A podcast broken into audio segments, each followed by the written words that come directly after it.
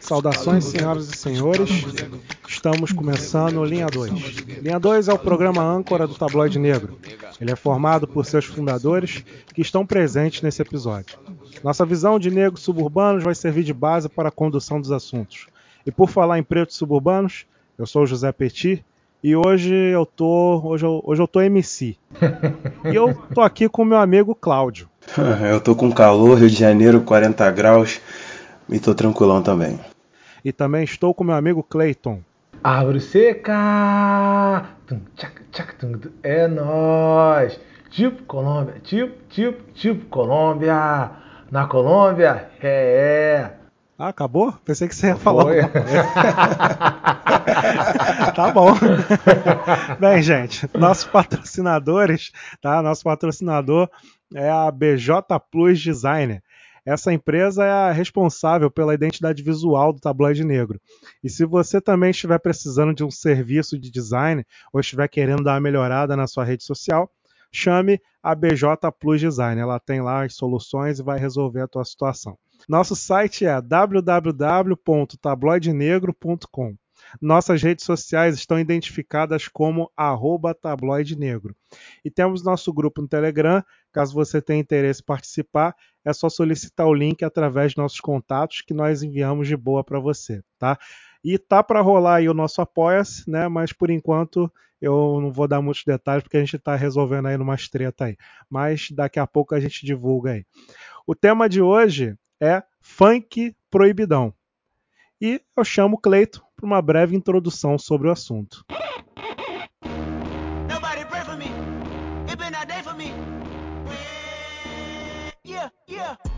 Antes de falar de funk proibidão, é preciso entender como surgiu o funk. Tudo começou nos Estados Unidos com blues, que deu origem a diversos ritmos como rock, R&B, soul music, funk.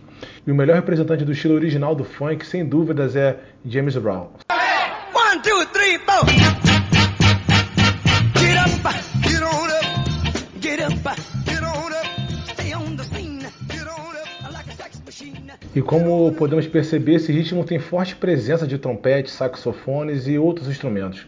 Mas com o passar dos anos, esses instrumentos foram sendo substituídos por batidas eletrônicas, com harmonias mais melódicas, e assim deu-se origem ao funk melody.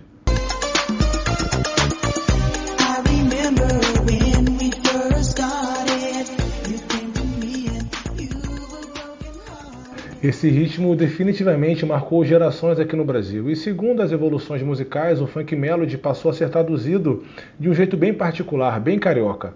Na verdade, a tradução nada tinha a ver com a música original. Somente a batida era usada e as letras eram de acordo com a criação dos mestres de cerimônia, mais conhecidos como MCs. Essas adaptações deram surgimento às famosas melodias conhecidas como melôs. There she was, just walking down the street singing.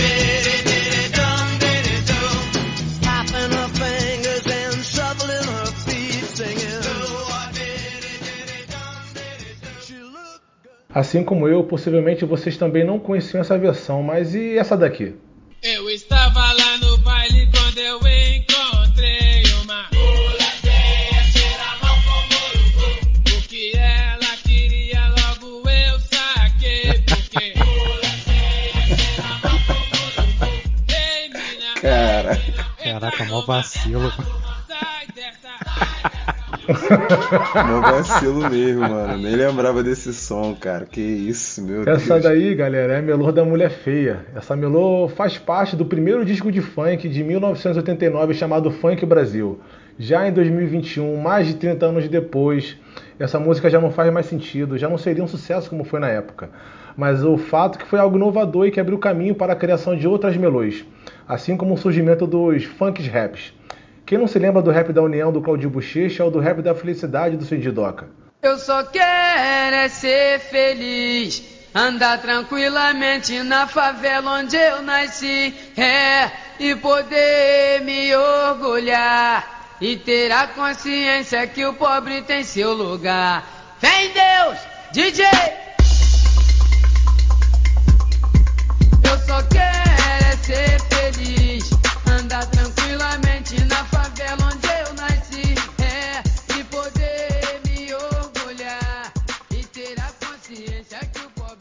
É, isso aí é. virou dogma.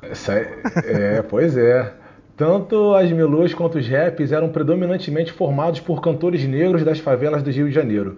E além de terem a inteligência e criatividade de adaptar uma letra em cima de uma música de outro país, muitos também cantavam a realidade ao seu redor. Realidade que na década de 90 era apresentada nas letras através da violência de policiais para com os moradores da favela. Porém, já no final dos anos 90 e início dos anos 2000, além da violência policial ter aumentado, as letras de funk também ganharam versões exaltando os donos da favela, o poder paralelo. E ao mesmo tempo, essas letras passaram a exaltar a rivalidade entre favelas comandadas por facções rivais. Armas, sexo, drogas, violência fizeram com que a realidade fosse classificada como proibida. Do blues ao funk, do funk ao proibido. Ok. É, ótima introdução, gostei muito. É, vou até aproveitar para dar uma minha contribuição, é, quebrando aí o protocolo, porque eu, é, é, eu lembrei, lembrei não, esse ano, esse ano não, ai, desculpa, ano passado eu estava dando lá uma atividade lá e aí procurando um exercício eu encontrei uma atividade de, de escola de nível fundamental onde o texto da avaliação é, isso de uma escola municipal, uma escola pública lá de acho que do Ceará, alguma coisa assim. E o texto é, da avaliação era essa essa canção aí do Cidinho Doca, entendeu? Então, para a gente, para vocês terem noção de como que o proibidão, no no caso que eu acho que não, é, não chega a ser proibidão, né? Mas a presença do funk aí na nossa cultura, na nossa vida, né? Só isso aí que eu queria contribuir. Essa aí do, essa aí do Sidney Doca, Petit, é, não é proibidão, né, no caso, e é até uma, uma forma que, que a galera, né, é, costuma usar pra colocar o funk proibidão como pejorativo, né, é, botar como diferença. Ah, esse aqui é o funk do Sidney Doca, legal, que enaltece a favela, beleza, o cara tá falando ali que tem orgulho de ser favelado, e esse aqui é o funk proibidão, que o cara acaba é, enaltecendo o chefe do morro, como o Cleiton comentou. O, pessoal costuma usar dessa forma. Assim, é só pra gente também continuar nessa linha de raciocínio que o Petit puxou e já emendando o Cláudio, agora eu falando, é a mesma dupla assim, de Doca que cantou é, Rap da Felicidade, né? É a mesma dupla também que cantou Rap das Armas. Pra quem não tá ligado, é aquela, Exato. é aquela, é aquela música que ficou famosa com eles cantando na época e também no início aí dos anos 2000, o, o filme Tropa de Elite 1 trouxe, né? não- Aquela parapapapapapa. Então, eles cantam a realidade, Sim. mas eu não vou me estender muito não, porque senão eu vou acabar falando demais aqui, não vou ter o que falar mais lá na frente. É, tranquilo. Então, vamos lá agora para o nosso tema, já foi definido, funk proibidão, e chamo Cláudio para trazer a sua primeira contribuição. O que, que você trouxe aí, Cláudio? Então, primeiro eu tenho que falar que funk proibidão é um tema que eu gosto bastante, assim, proibidão por anos foi o meu estilo de música favorito. Eu acompanho o ritmo desde moleque, sou funkeiro raiz, o Cleito até comentou do, do disco, né? Na época era Funk Brasil, no caso. Eu lembro que eu que eu, eu, ouvia o, o disco do meu tio quando era moleque e tal. Aí nesse tem tinham as músicas mais de- dessa pegada aí do Cidinho Doca, do rap da felicidade e tal, não tinha um funk proibido. O proibidão mesmo eu comecei a ouvir porque um amigo na época, eu tinha uns 8 anos mais ou menos, ele morava na minha rua e ganhou um CD de proibidão, né? Eu lembro que na época tinha um- a- o CD tinha uma capa, né, com um símbolo assim identificando que era proibido para menores de 18 anos. E tinha a música do MC, Ma- é, tu tá ligado, né? Aquele aquele símbolozinho, né, maior de 18. Aí A melhor propaganda é essa. pô, comercializado ali clandestinamente nos camelôs. É isso. Aí tinha a música do MC Mascote, Duda do Borel, Catra, tinha Cidinho e Doca também. Aí na época eu nem entendia muito bem o que eles estavam falando, mas eu gostava da melodia e do ritmo, assim, na forma que eles rimavam. Eu curtia bastante e eu ficava cantando as músicas perto da minha mãe, cara. Eu lembro que eu tava indo pra minha avó assim. aí eu canta... eu fiquei cantando aquela do mascote. E quem comanda é o comando, e quem comanda é o comando. Ah, uh. Exatamente. É o bonde do Sampaio que só tem tem destruído, destruído. tá ligado? Exatamente. Aí, aí minha mãe disse, sabe o que é isso, garoto? Não sei o que. Aí eu ficava cantando pra provocar ainda. Eu ficava no ouvido dela assim, zoando. Era uma gastação, eu ficava bolada. Aí, mas aqui eu quero falar um pouco sobre a criminalização do funk proibidão, né? É, tem que falar que os caras, assim, os MCs, né, eles estão narrando ali a realidade que vivenciam diariamente, né? O Cleiton falou um pouco. E assim, é normal que um MC de proibidão, um MC de favela, enalteça algum traficante algum chefe ali da área, porque ele cresceu, né, naquele, naquele ambiente, tem aquelas pessoas como pessoas próximas, muitas vezes amigos ou então padrinhos. E isso é, é normal, né? É difícil. Até no asfalto, por exemplo, eu na época até enaltecia também quando era moleque, porque a gente cresceu com isso. É, quem mora, a gente, nós né, que moramos em Jardim América, pô, tem o lance de parada de Lucas, aquela rivalidade ali, não podia falar três, vocês Uhum. sabem muito bem pegar nessa época também. eu na escola, Dois mais lembro um, que dois tinha mais um. tipo merece, dois mais um, exatamente. Na escola tinha o merece e tinha é, dois mais um. Se você falasse três, tomava porrada, né? Apanhava. Rolava isso no meu colégio. Isso era automático. Quem é do subúrbio do Rio de Janeiro tá ligado. E não tem como é, dissociar né, uma coisa da outra. O funk proibidão é uma arte e as autoridades têm que entender isso. Em 2019, o MC Pose ele foi preso, cara. Preso em Sorriso, no Mato Grosso.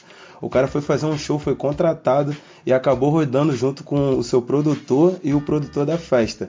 Tipo, na festa tava rolando consumo de drogas e outras coisas, né? E foi permitida a entrada de menores de idade também. Obviamente que tá errado, mas o cara foi contratado. Tentaram empurrar tudo nas costas dele: tráfico de drogas, apologia, corrupção de menores, olha a doideira. O cara foi Caraca. preso, chegaram até a raspar a cabeça, sério. Rasparam a cabeça dele. Eu lembro que o Petit das outras vezes comentou que o Crivella não raspara a cabeça. Eu acho que outra pessoa também, outro político foi preso lá também, não rasparam a cabeça. Pedro Fernandes, isso aí. E o Pose, pô, teve a cabeça raspada logo no primeiro dia. Ele não ficou tanto tempo, pelo menos acho que ficou algumas semanas só na cadeia. E o advogado conseguiu habeas corpus e ele voltou pro Rio. Isso já tinha acontecido com outros MCs, como MC Max, MC Ticão, Smith. E eles ficaram agarrados por, por um tempo aí, eu acho que mais de um mês até. Eu lembro até que eles fizeram uma música na cadeia, Ô, fez maior mãe, sucesso. Não chore, não. Caraca. Foi verdade. Tá ligado, né? Exatamente. Como é que no é ano um passado, que eu volto pro complexo Em breve eu da tô de Alemão. volta pro complexo do alemão. Isso, é isso Tá aí. ligado. Pô, hit, hitzada essa aí. E no ano passado, um deputado do PSL fez uma denúncia contra, contra os MCs Maneirinho e Cabelinho, né? Os moleques na época ficaram desesperados, rolou até campanha de apoio na internet. E essa perseguição, infelizmente, está longe de acabar. E era isso que eu queria dividir com vocês. Caraca. É, esse lance aí do, do CD, eu também já dei esse mole, né? De, de cantar na frente da mãe. Só que o meu não foi nem. Foi bem inocente mesmo. Eu tava. Foi uma música que eles fizeram, que eles pegam a. a- eles pegam às vezes. Às vezes não, né? Muitas das vezes. Eles pegam até mesmo canções que não são funk. Pega, sei lá. Eles pegaram a música do Axé. Eles pegaram a música do arte popular. Aquela. Nosso sonho de amor. nananana. Tô ligado Aí, nessa, tô aí ligado a na proibida. canção era. é, o comando é vermelho. O comando é vermelho.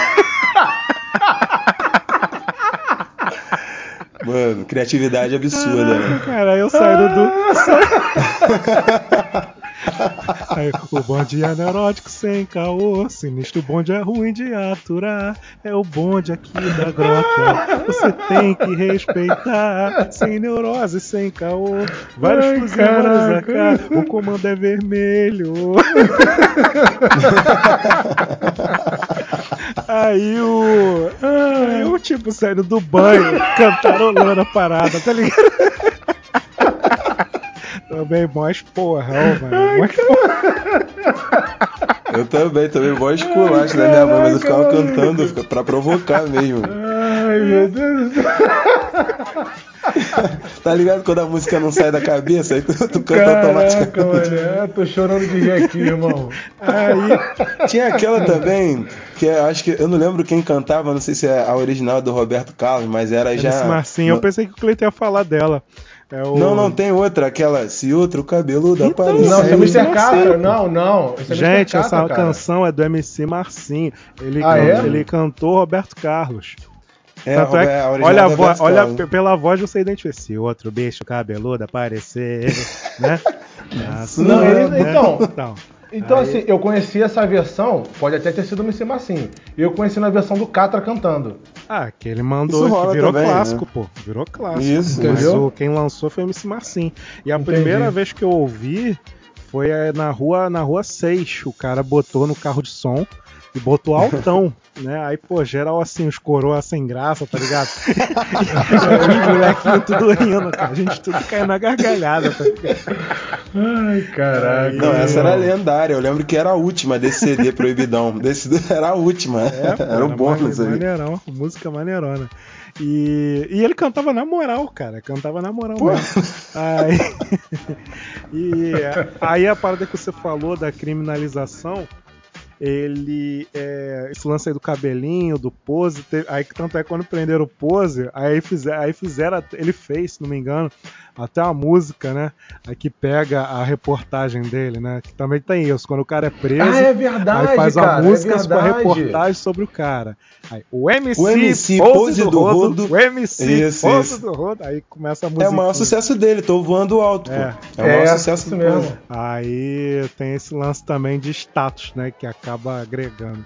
E criminalização do funk é isso aí, cara. É, isso aí vai rolar e vários, várias, vários artistas aí que, que sofrem, né? E aí eu aproveito até para falar que o funk não é o primeiro nessa história, né? O próprio samba já, já passou por isso, né?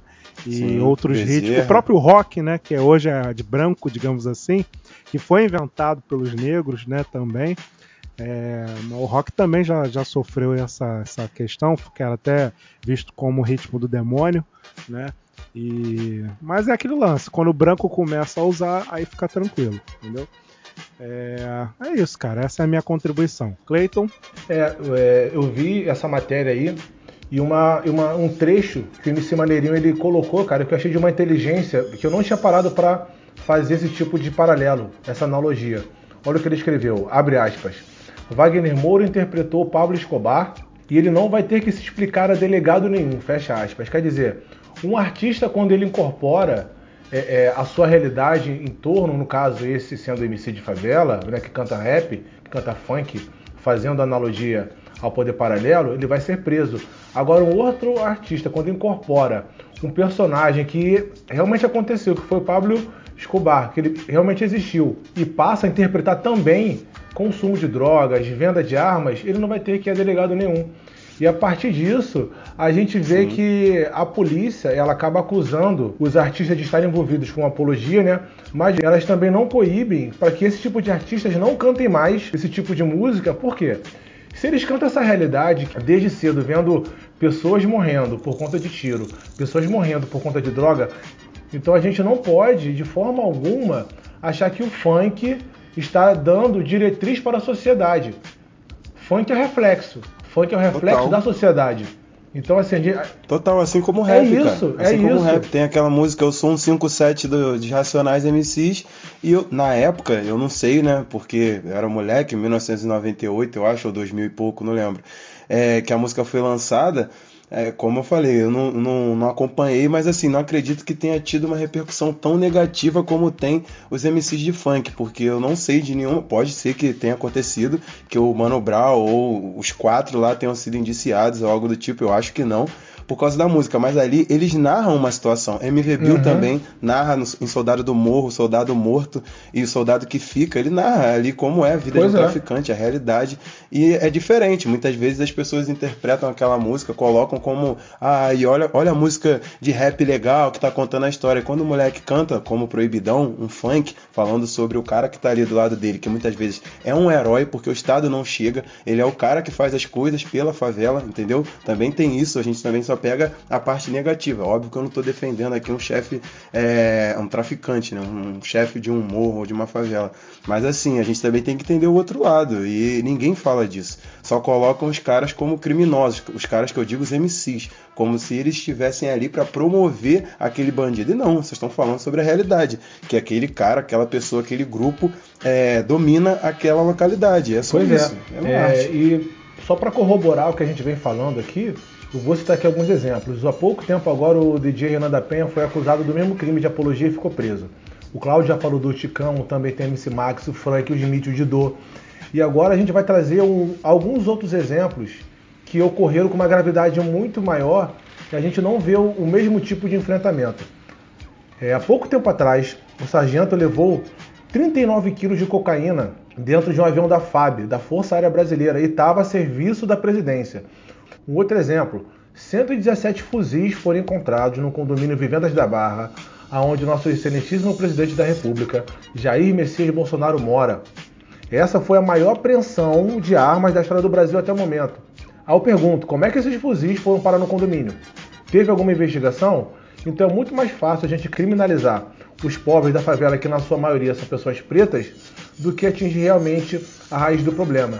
O, o- Cláudio relembrou aí que o Petit já vinha falando alguns episódios para trás. O Crivella foi preso no raspar a cabeça, o Pedro Fernandes foi preso no raspar a cabeça, o próprio Sérgio Cabral também na época foi preso, deram só um tapinha, é, meio que um cortezinho militar, mas não rasparam a cabeça. E a primeira coisa que faz quando vê. O papo reto. A primeira coisa que. Do Cabral não lembrava, papo reto. Pois é, a primeira coisa que fazem quando uma pessoa preta que canta funk e canta rap vai presa é tirar sua dignidade através de onde? De sua aparência. Aí a gente volta lá atrás, no episódio número 4, quando foi a primeira vez que você se tornou negro ou negra. Essa é uma das inúmeras formas que o racismo encontra de diminuir a pessoa preta. É através da sua aparência. E pessoas brancas já não têm esse mesmo tipo de tratamento. A gente acabou de dar exemplo aqui: 39 quilos de cocaína, 117 fuzis. Qual é o tipo de tratativa que a polícia tomou mediante esses dois exemplos? E mediante o primeiro exemplo que a gente citou, que é em relação aos cantores de funk, que são artistas e que cantam suas realidades. A gente vê que o racismo está presente em qualquer circunstância onde tem pessoas pretas envolvidas. Isso aí.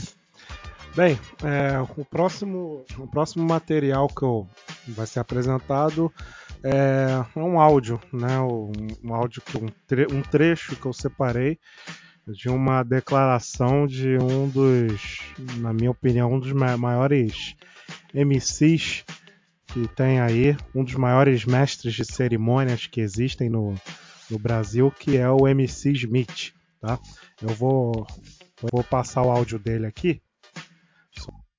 Antes das pacificações, acontecia muita coisa aqui, ó. Por exemplo, o, o Maiquinho mora na Pereira, o Copinho mora no Cantagalo, eu moro no Complexo, o Glauber mora na Mangueira, o Mazinho mora no Complexo da Maré. Sabe qual é? Então todas as comunidades tem polícia, tem bandido. Isso nós sabemos. Mas nós estamos ali o quê? Levando o som pra fora. Se hoje numa festa de 15 anos, se hoje num casamento, se hoje numa festa de juízes não tiver funk, não é festa, mano. Então nós não temos noção do que nós somos.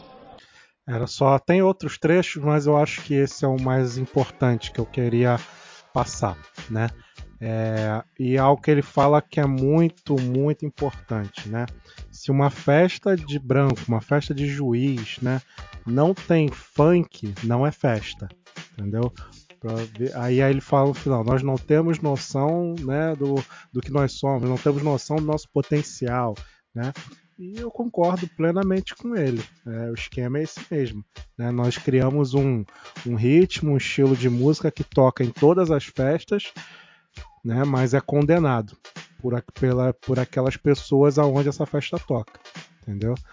Então era essa a mensagem aí que eu queria passar. Assim como eu acabei de ouvir agora esse áudio, várias pessoas também já fizeram já uma ligação com aquela música que é som de preto. De Mas favelado. quando toca, ninguém fica parado. É, a visão é essa, cara. A gente é criminalizado e as mesmas pessoas que abominam quando tomam uma ou duas cervejas, né, um copinho de uísque, com certeza vai rebolar a raba até o chão. Mas quando acabar a festa, vai ficar apontando o dedo, falando que é música de favelado, música de preto, música de. Vai falar aquilo que já está definido na cabeça dela. E o MC Smith, ele é cria mesmo, cara. Ele é, é raiz. Inclusive, ele mandou um papo é, há pouco tempo atrás também, falando aí que a galera tá surfando no hype do Complexo da Penha. Mas esses DJs que estão aparecendo hoje no Complexo da Penha, que estão ganhando dinheiro, a maioria deles, além de não serem da comunidade, depois eles não devolvem para a própria comunidade aquilo que eles estão ganhando Verdade. né? Eles surfam no hype, ganham dinheiro, querem carro, querem moto e depois metem o pé. aí compra uma casa na Barra. E eu não tô falando aqui, galera, que ninguém tem o direito de ganhar dinheiro, não, tá? Pelo amor de Deus. E nem de sair da favela. O próprio MC Smith Pois não é, tá mais morando. pois é. A questão Acho que toda ele mora na aqui. Penha sim, cara. Acho que no asfalto, mas mora na Penha sim. Eu vi um vídeo dele agora recente, é? ele, acho que ele, Pô, cara, eu acho que ele, eu- eu- pô, pelo que eu vi lá, parecia que ele morava na, na Zona Oeste. hum, então pode ser. Mas não, É. mas, mas, mas tranquilo. Independente de Pode onde ter for, duas né? casas Pode também. Pode quiser. ter duas casas É, também. pode. Super normal pra um cara que construiu o que ele construiu, né? Sim. O BO todo é que realmente, cara, essa galera nasceu, foi criada ali no Complexo da Penha. Tô falando agora Complexo da Penha, mas tem Parque União, tem Baixada Sapoteiro, tem uma porrada de favela aqui no Rio de Janeiro, em São Paulo também, que os MCs, sempre quando tem oportunidade, fazem festa, liberam brinquedos, doce, e, e é isso que ele tá falando. A galera pode ganhar dinheiro, pode andar de carro, pode ter cordão, mas é a comunidade, né? A comunidade que te levou, porque se você hoje carrega, ah, eu sou o DJ, exemplo, eu sou o DJ Renan da Penha. Pô, meu irmão, o cara veste a Penha, o cara é a Penha. Então ele pode hoje estourar lá para os Estados Unidos e vai ser o Renan da Penha. Então é só isso mesmo que eu queria, Verdade. queria deixar registrado aí. É, o, nesse vídeo é, ele fala sobre essa questão, né? E ele fala algo que eu acho muito importante, que eu não sei se já melhorou. Eu acho que não melhorou. Eu acho que até piorou, né? Que ele, ele reclamava que era o seguinte. Nesse vídeo, eu não tenho certeza se é nesse. Não, foi no vídeo do MC Pikachu. No, quando o MC, Pica- o MC Pikachu é de São Paulo, ele foi na roda de funk aqui no, Rio- quando é, aqui no Rio de Janeiro, São Gonçalo, cantou aquela Tava no fluxo, sabe, Estela, vinha no Uhum. grau, não sei o quê. E aí, quem tava na, na, na bancada era o MC Cabelinho. Não sei se o MC Cabelinho já fazia sucesso. E aí o MC Smith, não nesse dia, no outro, ele falou o seguinte: que o cara vira MC, faz sucesso, estoura, vai, consegue chegar na televisão, mas não indica aquele outro que ainda Papo não chegou. reto. Ao contrário. Além de não indicar, ele ainda cospe no cara. Hum. Ainda, né? Quer tirar onda com o cara. E, e não fortalece o, o movimento dele. Uhum. E aí, como consequência, a gente tem isso aí, que é a criminalização do funk, né? E a renda que não chega onde deveria chegar. O cara consegue a renda e pega a renda dele e vai para fora. E deixa lá a fonte da, a fonte da, da renda ali sendo criminalizada. Né? Então, é, o MC Smith, pô, é um, é um cara que eu admiro muito, né? Espero ainda entrevistá-lo, né? Eu só, é, espero encontrá-lo, entrevistá-lo, porque ele tem muito a acrescentar aí com relação à, à história do funk. Né? É uma pessoa que eu considero muito. E Com além certeza. disso, rapidinho antes do Claudio falar, é muito importante, a galera que não pegou a visão ainda, volta alguns segundos atrás aí para ver a forma como ele fala. Ele fala muito bem. Fala muito bem. E aí as pessoas querem ficar taxando que é, pobre favelado que canta funk, canta rap, não sabe conjugar, não sabe falar no plural. Meu irmão, o mais importante é passar a visão. Mas o mais importante também é mostrar que as pessoas às vezes têm o domínio da língua culta e não querem usar. Sim, Também é um direito da pessoa. A exatamente. gente vê que nesse próprio trecho curto que o MC Smith aí passou essa visão, é, é, ele tem um domínio muito bom da palavra, da retórica. E para quem tiver mais interessado ainda, esse vídeo aí tá na roda de funk, joga lá no YouTube, roda de funk, MC Smith, e vai ver. Porque isso aí é um discurso, né, irmão? Isso é um discurso, cara. E muito bem, e muito bem falado e de uma eloquência que muitas pessoas estudiosas, acadêmicas, não têm e nunca vão ter. Perfeito, Cleiton. É, esse, esse comentário dele, esse vídeo, né? Era pra ele cantar e ele não cantou, ele deu papo, né? Deu 500 mil acessos, pô, sem cantar. Aí o MC Max, o MC Bobô, Uhum. né? Até brincou com ele, né? Caraca, o cara que consegue 500 mil acessos só palestrando, não sei o quê. Ele é famoso por isso, ele é famoso por ter uma boa re- retórica, por dar o papo reto. Ele, MC Orelha também, que tem, é, sei lá, se não for o maior, um dos maiores hits aí dos últimos é, 10, 10 não, né? Já 15 anos mais ou menos. é, todo mundo conhece a na faixa de Gaza, só homem bomba, na guerra é tudo ou nada e por aí vai. Essa aí eu acho que todo mundo conhece. E é aquilo, ele também fala muito bem, é conhecido por isso junto com o Smith. E assim, cara, é o funk proibidão, digo de facção, né, que fala sobre crime, ele é, depois da ascensão do funk que fala sobre sexo, né, sei lá, sacanagem ou qualquer outra coisa, ele, ele substituiu o funk proibidão, né? É, Nos anos 90, funk proibidão de facção. Nos anos 90 era o rap, o rap proibidão, beleza. Depois, no início dos anos 2000, começou essa mistura. Final dos anos 90 e início dos anos 2000. E agora, o, o- esse funk, né, que fala mais sobre sexo e tal, deixou o funk de facção, de crime, mais marginalizado.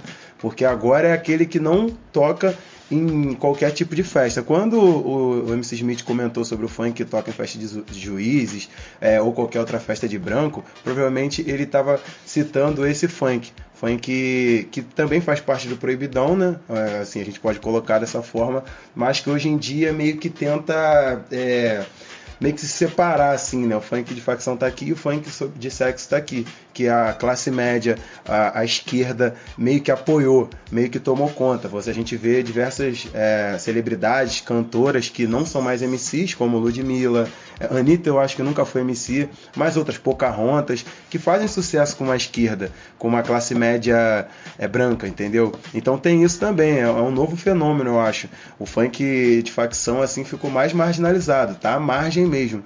É um ponto também que a gente tem que lembrar. Uhum. É, ah, tem outro lance também. Isso é que eu lembro de um amigo, um amigo nosso, que é o Diego. Ele tava, a gente tava conversando sobre esse lance de, de- de- de DJ, DJ de festa, né? E eu tô falando isso para não esquecer, porque senão eu vou, vou esquecer. É, e assim, eu teve uma época que eu é, assim, brinquei de ser DJ. Nem, nem vou dizer que eu fui DJ, isso aqui é porque eu brincava de ser DJ. Né? Eu nem, nem cheguei perto de, de ser um profissional dessa área. E fiz algumas festas, quatro assim no máximo, assim, entendeu? E o problema que eu tinha, que eu presenciava, não, não como DJ, mas até como frequentador da festa também, era que quando rolava funk, rolava uma censura. O, o anfitrião, o celebrante, eles geralmente chegavam, ó, por causa da minha família, não toca funk não, ou então não toca esse tipo de funk aqui, ou então não toca esses funks específicos aqui, né? E aí o, o- muito DJ passa por isso, passava por isso, né? E aí o Diego falou que o amigo dele, que também é DJ, falou o seguinte, "Ih, cara, sabe o que, que eu faço quando acontece isso? Eu boto tudo na versão forró, que passa batido, né? E, e é Tá na verdade. moda agora, E é, é. verdade, cara. É Tá na verdade. moda. Quando você não quer botar o proibidão, não quer botar o funk, é só botar na versão forró.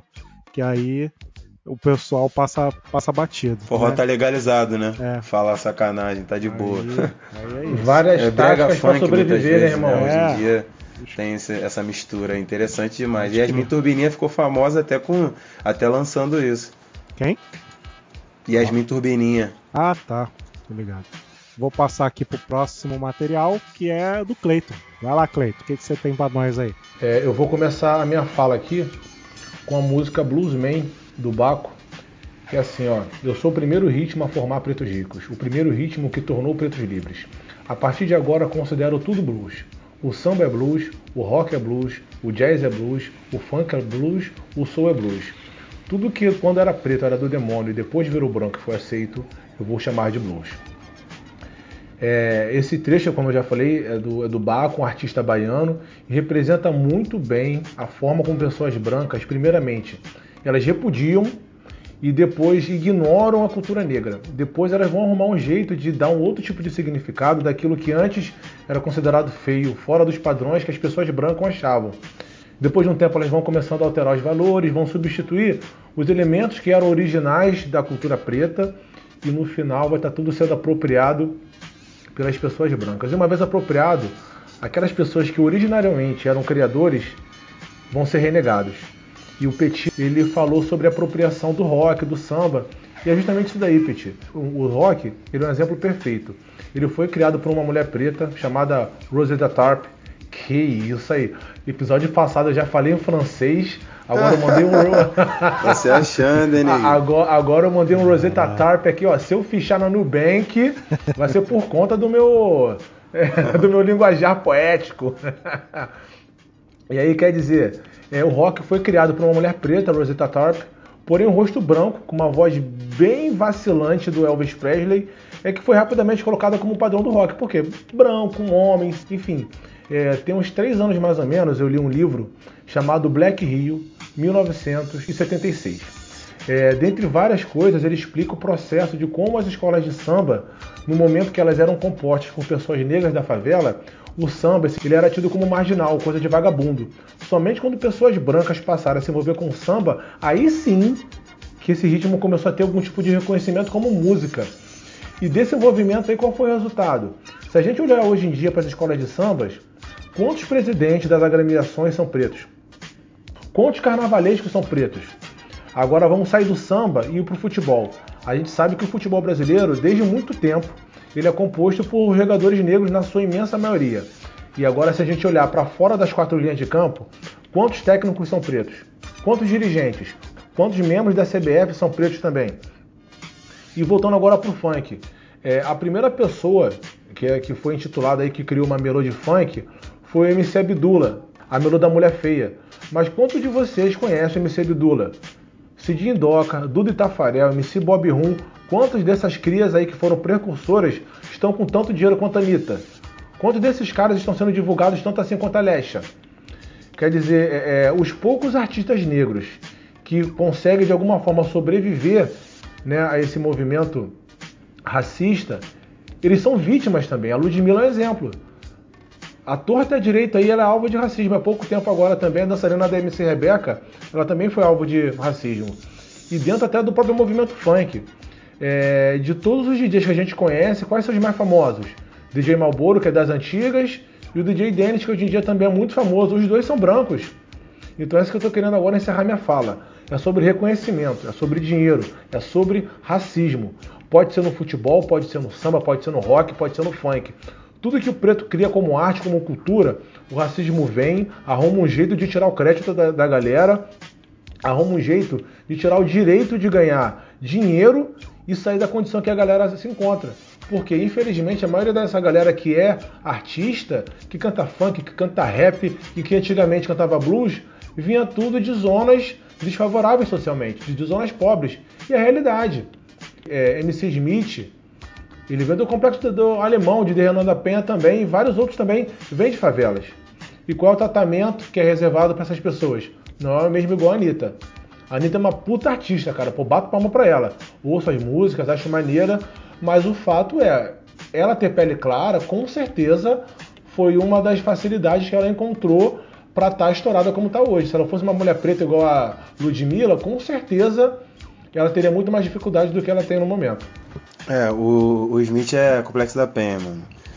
O, a Anitta, ela é suburbana igual a gente, de Honório, Honório Gorgel. Eu a conheci na época, quando era, era, ela era só Larissa, né? Ela sempre dançou assim nas festas e tal.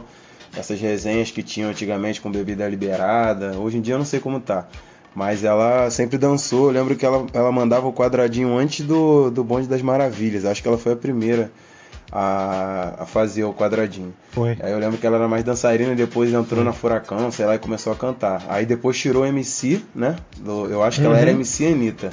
Aí ela, Era, Ludmilla, Nego do Borel. Nego do Borel, quem quiser só jogar aí na roda de funk, ele cantava é, diversos proibidões, um até era super maneiro. Eu lembro na época da faculdade, eu, eu zoava muito com a rapaziada que é, era aquele, ah não, o brinquedo não, tá fazendo falta no baile do pistão. Ah não, mano, essa aí eu lembro que eu decorei. Pô, maneira, maneira era ele falando no É, telefone. cara. eu tava. Gente, eu tô aqui com o brinquedo. Olha só, eu tô aqui com o brinquedo. Não sei. Exatamente, na época do baile do Pistão, ali na Árvore Seca, é, complexo do Lins. Então, assim, depois tirou o MC, né? Aí virou só Negro do Borel e outros Pocahontas também. Era MC Pocahontas, agora é Poca. São esses MCs que eu tô falando, é, antigos, antigos MCs, né? Que hoje em dia fazem sucesso, digo assim, não só com a música, mas também com seu posicionamento, falas. É, Rebeca também, eu acho que a Rebeca ainda é MC Rebeca. Ainda. ainda, ainda continua, é, Ainda. ainda. É, que fazem sucesso com a classe média, tanto a classe média negra quanto a classe média branca. Digo, classe média negra, digo universitária, assim, que hoje em dia o fã, é, é, hoje em dia é, tá no hype ser funkeiro, né? Ser funkeiro e pagodeiro hoje em dia é legal. Então esses MCs e antigos MCs fazem sucesso com essa galera. Isso aí. É, gente, então o esquema é esse aí. E vamos, vamos continuar na luta aí porque o funk assuma aí o que tem que assumir. É, bem, vamos agora pro quadro comunitário. E o primeiro, primeiro ouvinte aí é o nosso amigo Cosme. Vai lá, Cosme, dá o papo aí. Meu Deus, meu Deus,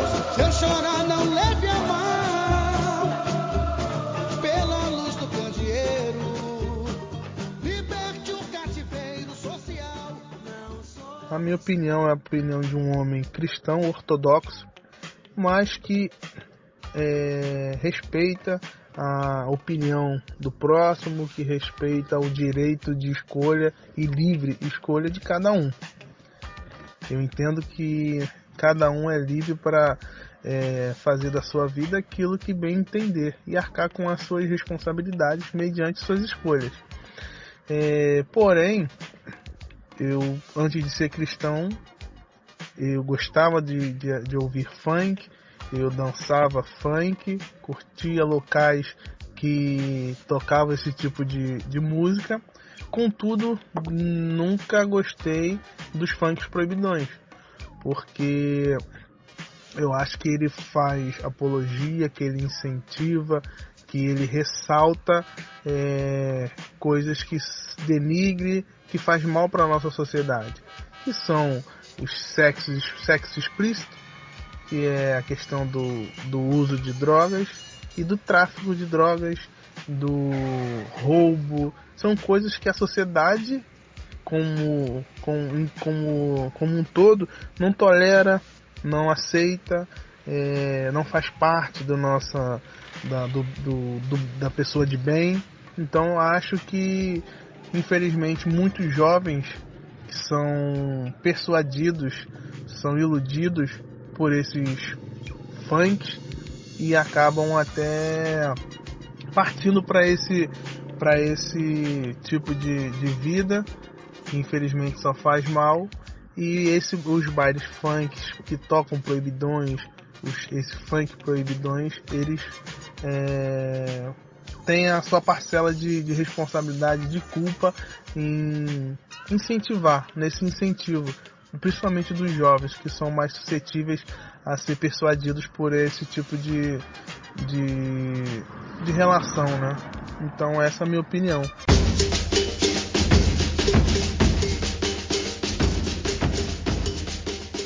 Bem, esse foi o áudio do Cosme. É, eu acho que eu conheço o Cosme. Conhece, pô, Cosme joga futebol Pô, na. conheço, cara. Joga futebol. Isso, ah, cria tá. de jardim. Ah, um abraço pra você, Cosme. Tamo junto. Adoro o Cosme, gente. Amor de pessoa. E fico muito feliz, fico muito feliz que ele tenha mandado o áudio e que ele esteja aí na, com, a, com a sua vida bem definida, né? Com a sua vida em Cristo, digamos assim, né? Fico muito feliz e concordo com muita coisa que ele disse, né? Mas eu tenho, como dizer, é, existem várias realidades e existem várias sociedades, né? Ele falou que a sociedade condena. Aí eu pergunto, que sociedade? Qual sociedade? Né? Que existem sociedades diferentes e existem diversas circunstâncias, né? Ele falou também da parcela do, da culpa, né? E existem vários outros setores e instituições que também têm aí uma parte considerável aí da culpa. Né? Isso inclui o Estado, inclui a polícia, né? a polícia militarizada, né? que invade, mata, né? Então ela também gera, gera história, né? Se o MC Smith está cantando dia 1 de maio começou uma operação aqui no Complexo da Penha, no Complexo do Alemão, né? Alguém fez uma operação. Quem foi que fez essa operação? Foi, eu acho que a Guarda Nacional, no caso, né? É, mas então a polícia também faz parte aí desse, desse processo de culpa, né? Mas concordo com o Cosme, concordo com um monte de coisa que ele falou mesmo consumindo é, é, a questão do proibidão, mas mais por uma questão cultural, né?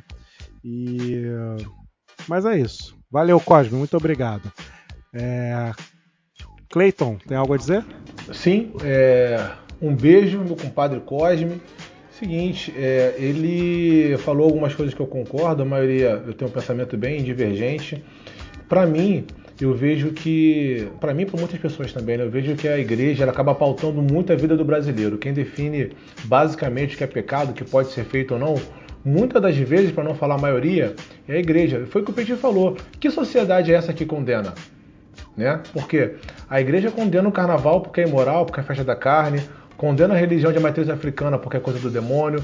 Então, para mim, não é complicado entender que pessoas que professam uma fé cristã, elas venham a ter pensamentos de acordo com o que, com que a igreja prega.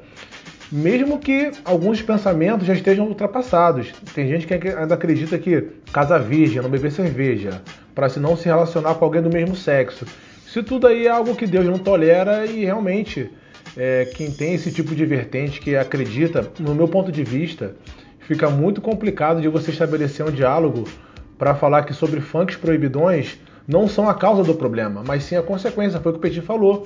O MC Smith falou sobre uma operação policial que teve na favela. Ele é, ele é o culpado por fazer esse registro histórico ou é a, ou é a própria polícia né, que está subindo a favela para fazer a operação? ou até mesmo também os próprios bandidos que estão corroborando para essa realidade. Então, de forma alguma, a gente pode punir o artista por fomentar a violência. Ele está fazendo apenas um registro. Só um detalhe aí, a questão da igreja, a gente também tem que perguntar. Que igreja? Porque tem Boa. diversos tipos aí de igrejas, né? Acho que a gente pode até botar, incluir aí na, né, nos episódios aí, igreja, como um dos próximos episódios. Beleza, faz, faz o seguinte, Petit, manda uma cartinha aqui pro Linha 2 e vê se vai entrar no próximo roteiro aí da gente, tá bom? Ah, eu tenho contato com o dono. Pra gente ver. É, pra gente ver se aceita essa Tá dando aí. carteirada, irmão? Claro, é, o programa é meu, porra.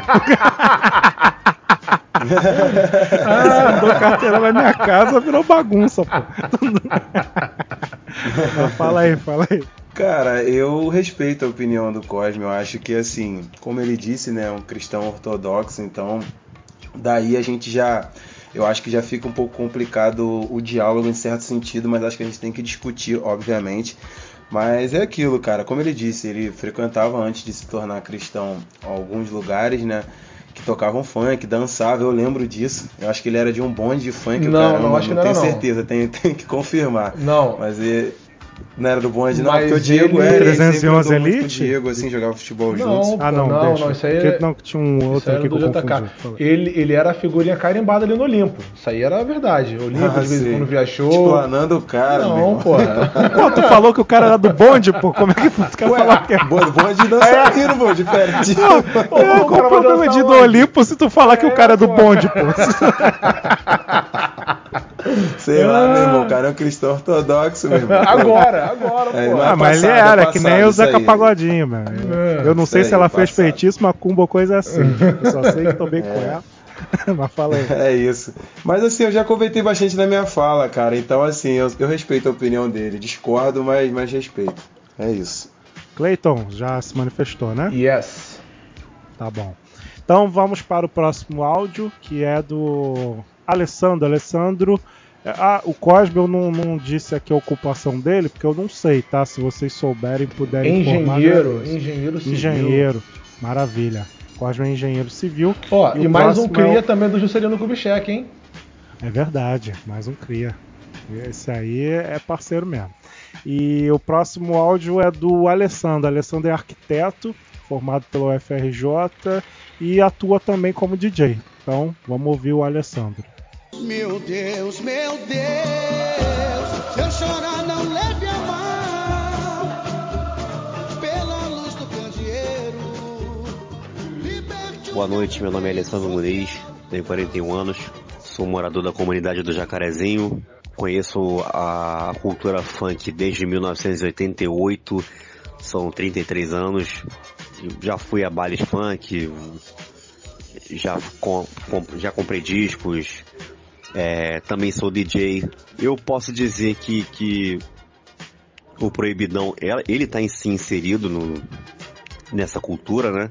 Ela faz parte dessa cultura, não tem como negar. E, e eu acho assim uma, uma manifestação legítima, né? Até porque o, esse, o proibidão, de certo modo, ele canta. Ele, ele, ele manifesta ali, ele expõe uma realidade onde aquele jovem tá, tá sim inserido, né? É, ele sim exalta o crime e exalta aqueles os agentes desse crime. E e a gente deve se perguntar por que isso acontece, né? Por que o herói daquele cara, daquele rapaz que tá cantando, por que o, o aquele MC ou aquele, aquele artista está exaltando uma pessoa, um, um varejista de drogas ou um criminoso? Acho que é a maior questão no meu, no- acho que a questão crucial do proibidão, na verdade, é essa, né? Acho que tal, é, a, a reação, a primeira reação das pessoas é recriminar, é usar de discriminação, né? Quando vai se classificar de músicas desse tipo, né? Mas eu acho que, a, que o cerne da questão é esse, né? O que faz esse rapaz, o que faz esse artista exaltar um, um, um varejista de drogas ou, um- uma pessoa que, que uma pessoa que, que está totalmente fora da lei. Apesar disso tudo, eu acho extremamente legítimo e eu acho extremamente válida aquela manifestação, até pelo fato de, de- de a da pessoa que está cantando, do artista que, do artista que está que está ali é, manifestando a sua voz, ele ter sim uma voz ativa, ele ter sim um, um, um modo de se manifestar e um modo de se, de se expressar. Eu acho que é isso.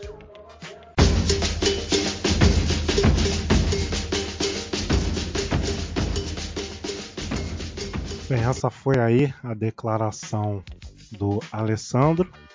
Concordo com ela, né? Acho que o esquema é esse mesmo, né? O que eu achei interessante foi esse lance que ele falou do varejista, né? É, Porra, isso tá que eu ia falar, maneiro. cara. Eu fiquei muito impressionado. mas fala aí, fala aí.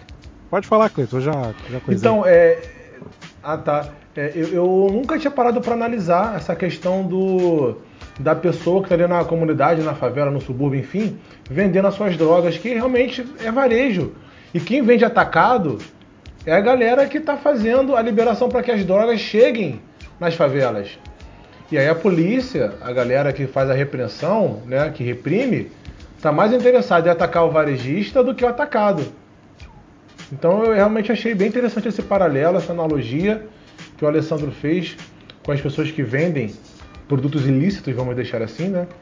É, na favela como varejistas. Muito interessante mesmo. E tem também o aquele livro é, Direito Penal da Guerra às Drogas, acho que é esse o nome do Luiz Carlos Valoal, juiz, né, lá do, do, do norte. Ele ele fala muitas vezes nessa questão aí da, da criminalização das drogas tal. E ele fala que o traficante usa arma porque não tem PROCON.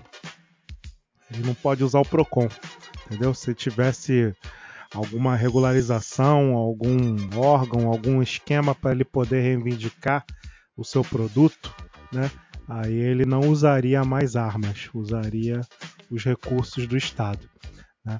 É uma, uma, uma análise aí que ele fez aí, que eu lembrei agora quando nosso amigo Alessandro falou sobre a questão aí do varejista e do cara do atacado. Concordo com o que o Alessandro falou, achei super interessante a visão dele. Ele comentou também sobre essa percepção né, que muitas vezes o MC tem por ser morador da própria favela, né, é, de ter o, o chefe ali ou qualquer outro bandido como um herói.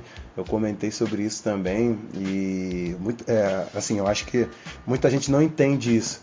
A questão do porquê também curtir o que o Alessandro colocou. Por quê? Por que ele está enaltecendo o traficante? Por que, que ele está falando sobre aquilo? Porque é a realidade dele, né? Então a gente tem que parar para pensar sobre isso. E quando ele canta em outras favelas também, fala sobre os próprios traficantes da favela, porque tem que fazer, é um, um protocolo, né? E assim, um ponto que eu queria é, tocar é que tanto o Cidinho Doca como o Sapão por exemplo, que nos deixou aí alguns anos, acho que já tem um ano ou dois anos, ele que era conhecido como um MC. É, Ele já foi para diversos programas na TV que cantava aquela Eu tô tranquilão, tô numa boa, tô curtindo o batidão. Acho que, é- que era assim a música, que é assim. Ele também cantava uma que na época era famosíssima, que era um 5-7. Um 5-7, boladão, jogar na cara da madame, na, Na cara do patrão.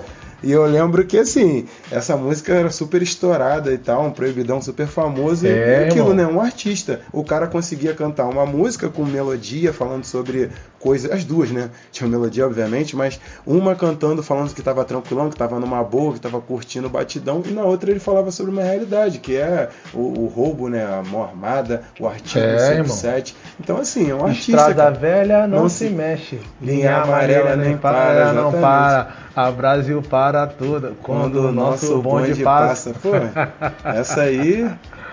Quem, quem, quem tá ligado, tá ligado. Então, assim, é um É, artista quem é completo, cria, entendeu? cria. O Alessandro ele falou aí que acompanha desde 80, né? E Ele é DJ, falam- né? Pelo que ele disse. É DJ, pô, baita DJ, né? E colecionador de disco de vinil. O cara, o cara manja. E é, eu lembrei ele falando aí, eu lembrei do, dos bailes de corredor, né? É, que tinha, teve essa, essa fase aí, né? Que, Tem até hoje, né? Petit. Tem é, até hoje. pode crer, pode crer. Né? Com É certeza. mesmo? Partia Não, pro cara. baile de briga, pegava carona. Tava e ligado, Na não? baixada, né, cara? Com certeza. Assim, já. Não, mas não tava ligado aqui ainda não. Tem, tem, rola. Até hoje rola. Morreu até uma pessoa há pouco tempo. É, um Caraca, do, não sei se foi lá do A, lá do B. é, levou um cara lá, o cara chegou atirando. Só jogar depois, papo de negão conta. É tipo, é tipo os motociclistas, né, cara? Os bagulho- Só a coroa na, na parada. Não, a molecada tá. tá, Tá- tá a molecada também? vai, a molecada Aderindo. nova é, renovou a safra. Caraca. Bagulho Mas- doido. E é aquilo, né, cara? É, Cultura, pessoas parceiro. pretas. É, pessoas pretas é, faveladas, suburbanas consomem. Baile de corredor, é, é, torcida, negócio de time. Vai ver a cor das pessoas. É verdade. É isso, cara. O- Distração do moleque da favela, do moleque da perifa. Essa parada aí de passado, né? A gente teve o Cosme, né? Teve é, esse passado que tem a presente, né? Eu lembrei também da do negão da BL, né? Que a mãe dele, né, bate nele lá, manda ele repreender, porque a mãe dele é da igreja e tal. Mas a mãe dele foi surfista de trem, né? Não sei Ah, se- é? Não sabia disso não. Dona Gisele. Não A tô mãe ligado, dele- não. A mãe dele no passado foi surfista de trem. O negão da BL chegou a fazer essa declaração num programa de, de podcast. E, e Olha. aí você entende por que, que a mãe dele repreende ele daquela forma, né? Porque talvez não quer que Sim. ele repita os mesmos as mesmas atitudes da mãe que poderia ter morrido, né? Sendo surfista de trem. Surfista Zona Sul, de manhã come mamão. Surfista Zona Norte, de manhã café com pão. Não Eu, eu tenho medo da Do porta lado, do lado, trem. Eu fico lado imaginando ser surfista de trem. Caraca, tem que ser muito ousado, cara. Mas vamos lá. E o último áudio, né, do senhor Clóvis Henrique. Clóvis Henrique, que é pai de um dos donos do tabloide negro. Vamos ouvir o que, é que o seu Clóvis tem a dizer. Meu Deus, meu Deus, se eu chorar não leve a mal, pela luz do candeeiro, liberte o cativeiro. sou- Olá, me chamo Clóvis Henrique. Sou casado, tenho dois filhos e três netos.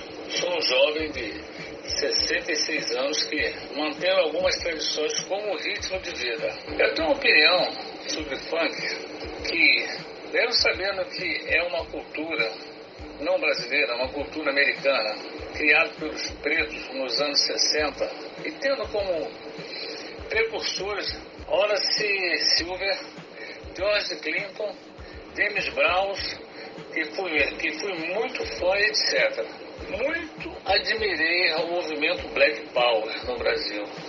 Os primeiros representantes do funk foram Tim Maia, Tony Tornado, Wilson Simonal e etc. E que se popularizou junto aos jovens e que a comunidade preta se identificava. Devido às inovações dos ritmos, melodia, expressões corporal, como letras românticas, política, etc. Assim, as evoluções que aconteceram nesse quesito, eu entendo que eram aceitas. Porém, nos anos 80 surgiram as batidas eletrônicas em mistura com outros ritmos americanos que interagia com os ritmos carioca e paulista e que invadiu as comunidades, que abraçou como forma de protesto, reivindicação, externar os sentimentos bons e ruins, etc, etc. Logo, absorvi a opinião de que tudo fugia às normas do aceitável. Nos anos 90, os proibidões veio com força total, algo que não compactuo, que não, não entendo, não compreendo, por motivos diversos. Exemplos: a pornografia, a imoralidade, as ostentações de poder no crime e do crime, com todas as formas possíveis de degradação da música, melodias, ritmos, respeito, moral. Esses então foram jogados nos lutos abaixo sem de escapamento e por aí vai. Dizer que o funk é cultura no Brasil, eu concordo. Cultura inútil para mim. Chega um recinto que não me agrada devido ao som, em respeito a esse mal gosto sonoro de quem aprecia, me calo e me retiro. Ainda sou a favor do respeito. Respeito esse que o funk tenha acabado. O melhor, cara, o melhor. Ah, Aí, vou te falar, cara. Primeiramente, falar que esse áudio aí que vocês escutaram é do meu papai. Papai, um beijo, sua benção, meu papai. Muito bom, mano. Ah, esse áudio é muito completo, cara. Esse áudio é muito Caraca, completo. Melhor áudio, cara. Caraca. É, primeiro eu fica- fiquei surpreso aí com a cronologia que ele veio seguindo para falar do ritmo, né? Gostei bastante, isso eu concordo, não tem nem o que, o que discutir. Mas quando ele fala sobre fugir é, das normas do aceitável, que aceitável é esse? Foi a mesma pergunta que o Petit fez na fala do Cosme, né? Que sociedade que recrimina? Mesma pergunta que eu faço agora. Aceitável para quem? Quem que conceitua o que é imoral? Do ponto de vista que já foi falado. A igreja ela contribui muito para isso. Meu pai também ele é protestante há muitos anos já. E eu lembro também, cara, que quando eu era menor e morava com ele, quando eu ficava ouvindo funk, por mais que eu ouvisse funk no meu quarto, ele ficava bolado. Desliga essa porcaria! Desliga essa porcaria! E, eu- e eu já ia esquecendo aqui, cara. A gente vai acabar o programa, eu, eu- eu quase que não falo.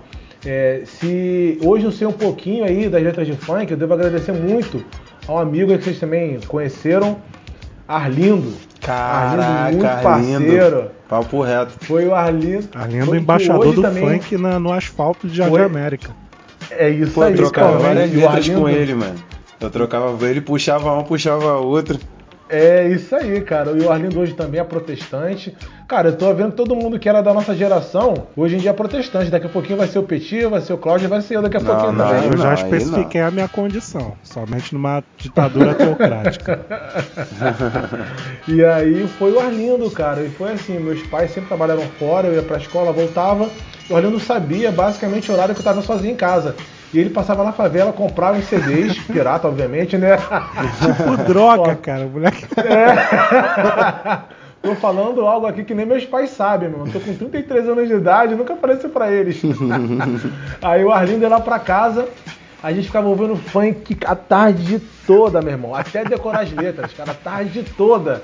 E aí, tipo assim, de uma semana pra outra, ele já vinha com outro, já vinha com outro. E quando meus pais chegavam, a gente trocava lá o CD pra ficar ouvindo aquelas músicas um pouquinho menos deturpadas, né? Mas enfim, cara, mandar um beijo, um salve aí pro Arlindo, nosso parceiro. E agradecer meu papai por esse áudio maravilhoso que ele mandou. E fechou com chave de ouro, atendendo o celular, musiquinha e tudo no final. Caraca, mano, eu adorei esse áudio, né? Acho que é, é, é o lance da, da geração, né? Isso também acho que faz bastante diferença. Eu conheço várias pessoas da geração do, do pai do Cleito que tem o mesmo tipo de pensamento, né? E por ser da igreja, É, já vivenciei vários momentos em que é, eu vi essa aversão ao funk, né? Mas aí não, não tem nem o que, o que dizer, né? Porque a pessoa não considera nem como cultura o negócio. né? Não, Aí- considera assim. Cultura, Cultura inútil. inútil. cultura inútil, cultura descartável, né? E aí quando você considera uma cultura descartável, aí já, já quebrou. Aí, você, aí não adianta você discutir o funk, você tem que discutir se existe alguma cultura descartável, né? E pode ser até um tema também do episódio. Tô anotando tudo aqui. Pô, mas você É, tá cheio de ideia, irmão. Ah, as coisas surgem, eu tenho que, botar, cara. Tem que manifestar a arte, pô. Aí é isso, cara. Mas eu quero mandar um abraço aí pro seu Clóvis. E pode ficar tranquilo que quando eu tiver aí eu não vou tocar proibidão, não. Nem funk normal. É mesmo, né? Nem o, nem o funk normal já é. E ele, e ele citou Tony Tornado, né, cara? O próprio Tony Tornado, que, que foi um dos pioneiros da parada, ele repreende um monte de coisa também. né? Aí é, é uma parada muito complexa. Cláudio? Cara, adorei o áudio também, a linha do tempo construída pelo seu Clóvis aí. Top demais, mandou muito bem. É, e é isso, cara, assim, geração diferente, né? Então não, não tem nem não tem muito o que falar. É, a visão dos meus pais, por exemplo, só, só comentar que os dois, assim, até conseguem escutar funk, mas funk proibidão, como eu já comentei, é, pelo meu pai nem, nem, nem sabe que eu escutava isso. A minha mãe ficava. ele Aí, várias revelações mas, hoje aqui, hein? é, mas, mas funk, assim, funk que toca na rádio ele acha de boa, até ouve assim, FM o dia, ele na hora, acho que 4 horas, ele tá no carro, volta e meia ele liga o som e deixa rolando, ele acha super de boa.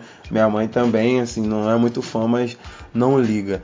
Mas sobre esse lance de escutar é, o Proibidão né, em casa, eu lembro também que na época que eu comecei a escutar funk Proibidão de outra facção, que eu, como estudava em Rocha Miranda, aí tinha um amigo que era de Acari ali, aquela área. Aí ele me emprestou um CD do Colibri na época, eu tava, sei lá, na sexta, sétima série. Aí eu ouvia, curtia as músicas, é, era fãzaço assim do Colibri, só que eu escutava abaixo, ou com fone, tá ligado? Que eu ficava com medo assim de alguém ouvir, sei lá, eu ficava, caraca, aqui na minha área é outra facção, meu irmão. Se alguém me ouvir, se alguém ouvir que eu perceber que eu tô ouvindo proibidão de outra facção, tô ferrado. Igual quando eu ia também, eu, eu ia pra escola ouvindo Discman, é, ouvindo música no Discman, eu ficava com medo, que entrava a galera assim, eu abaixava o som, eu, meu irmão, se alguém sentado do meu lado, quando eu passava, sei lá, em algum bairro que era de uma facção diferente, eu, se, se sentarem do meu lado e perceberem que eu tô ouvindo é, um proibidão de facção diferente, vão me pegar, vão me bater. Então, assim, era uma doideira. Até porque, até porque um dos nossos amigos da época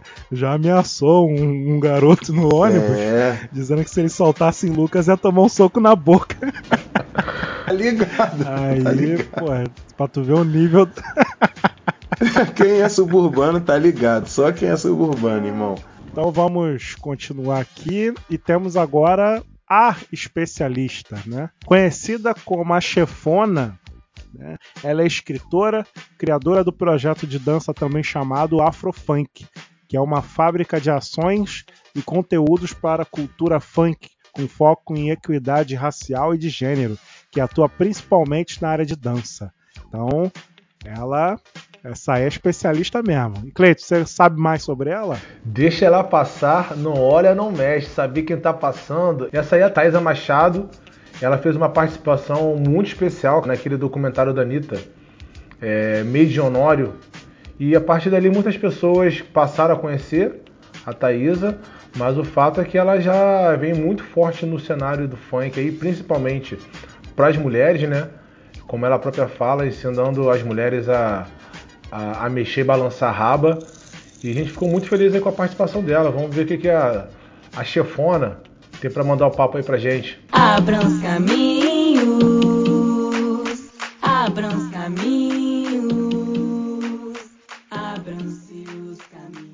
funk proibidão é uma invenção do Rio de Janeiro e ele não poderia ser inventado em outro lugar, porque ele é a voz de uma cidade sitiada, né?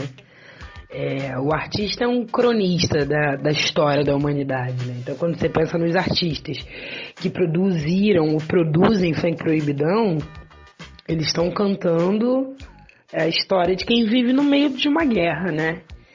Só que eu acho que tem uma coisa na guerra que às vezes a gente esquece de falar, é que ao mesmo tempo que ela é injusta, ela dá muito tesão, ela dá muita adrenalina, né? Ela mexe com o corpo no outro lugar. Então, esquecer que, que, o, que o funk proibidão tem essa impressão do tesão que o carioca tem. Falando do Rio de Janeiro, porque foi o Rio de Janeiro que importou, e até quando os outros estados produzem funk proibidão, ainda tem uma. O, o Rio de Janeiro não é muito a referência, né? E eu acho que é isso. Também, ao mesmo tempo que ela mostra tudo que a cidade sofre, e falando da cidade, principalmente do Olhar da Favela, né, que é de onde o, o, o funk sai, é de onde o funk olha a cidade, é da, a partir da favela, é, eu acho que também fala sobre esse tesão na violência, sabe? Essa, essa coisa de você sentar na Glock, sabe? De você de você falar o nome de todos os manos, de você contar a história do assalto, de você contar a história de quando você botou o caveirão para voltar de ré. Tem um tesão, né? Uma, um afrontamento nisso tudo, uma rebeldia.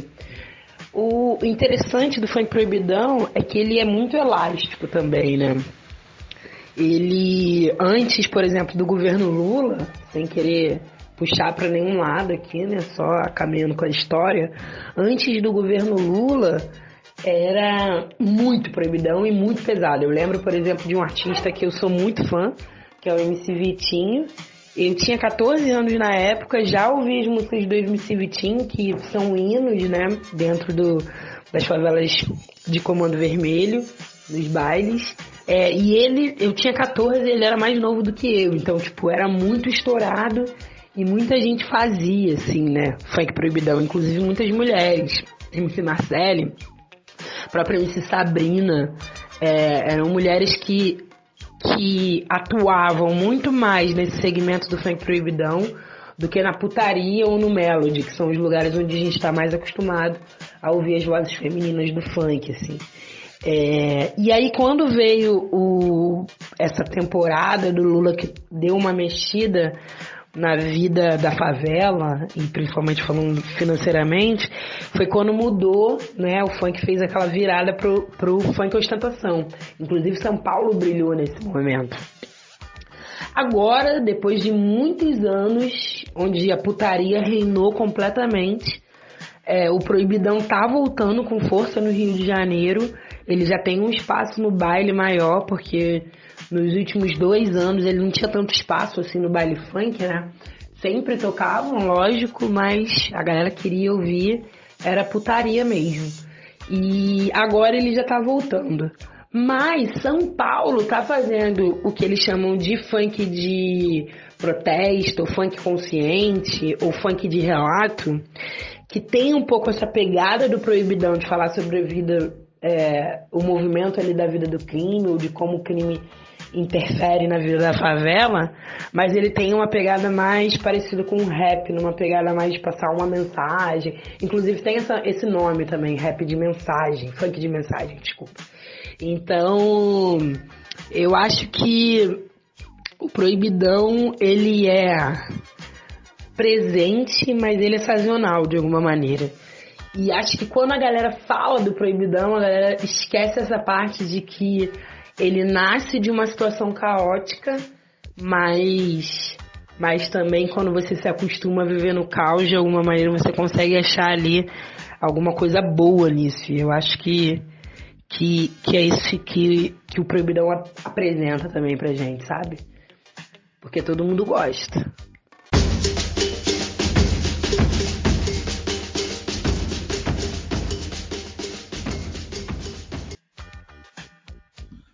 É isso aí. Esse foi aí o áudio da nossa especialista Thaisa Machado. E só para começar aqui meus comentários, eu acho que o final. é, duas coisas que ela falou: que o artista é um cronista, né? E o final, que, que ah, ah, você está acostumado ao caos. E aí você começa a ver coisas boas no Proibidão. É, e eu compartilho disso, né? Compartilho porque é, no Proibidão, onde você faz menções a pessoas, né? No, no Proibidão eu posso mandar um alô pro meu amigo. Eu posso ouvir o alô do meu amigo, né? Coisa que nas outras músicas existe, mas não é tão rotineiro, né? Então, no, ah, forte abraço pro meu mano, não sei o que, que infelizmente está privado da sua liberdade, não sei o que, saudade eterna do fulano de tal, não sei o que. E às vezes o cara nem morreu, às vezes o cara tá lá e você tá dando o aviso pro cara também, né? Então, e a questão do bairro, né?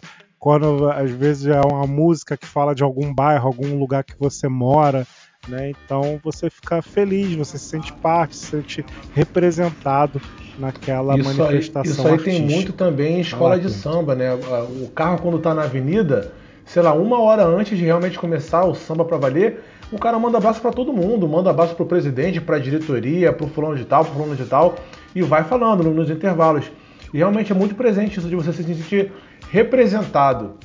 Né? Você faz parte da comunidade, você acaba também se sentindo homenageado ali durante a fala do artista, que também é da comunidade. Mas de tudo que ela falou, aulas. Passou a visão maneiro mesmo. Mas o que eu achei também muito interessante, assim como o Alessandro falou sobre as pessoas que vendem droga, que fazem um tipo, certo tipo de varejo, a Thaisa falando sobre a época do Lula. Ela também já fazendo recorte político no próprio funk. Eu nunca tinha parado para pensar que é, o funk, apesar dele estar ligado à realidade, a realidade também está atrelada 100% à política.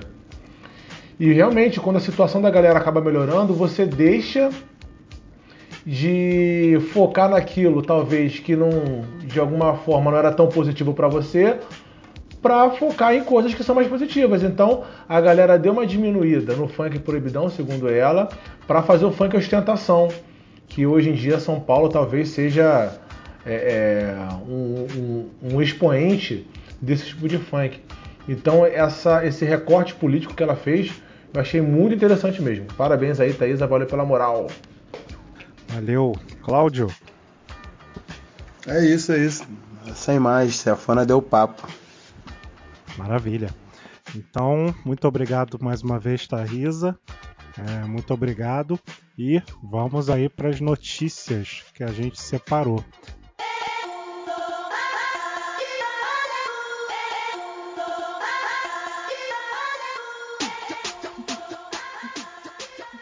Cláudio, o que, que você trouxe aí para nós?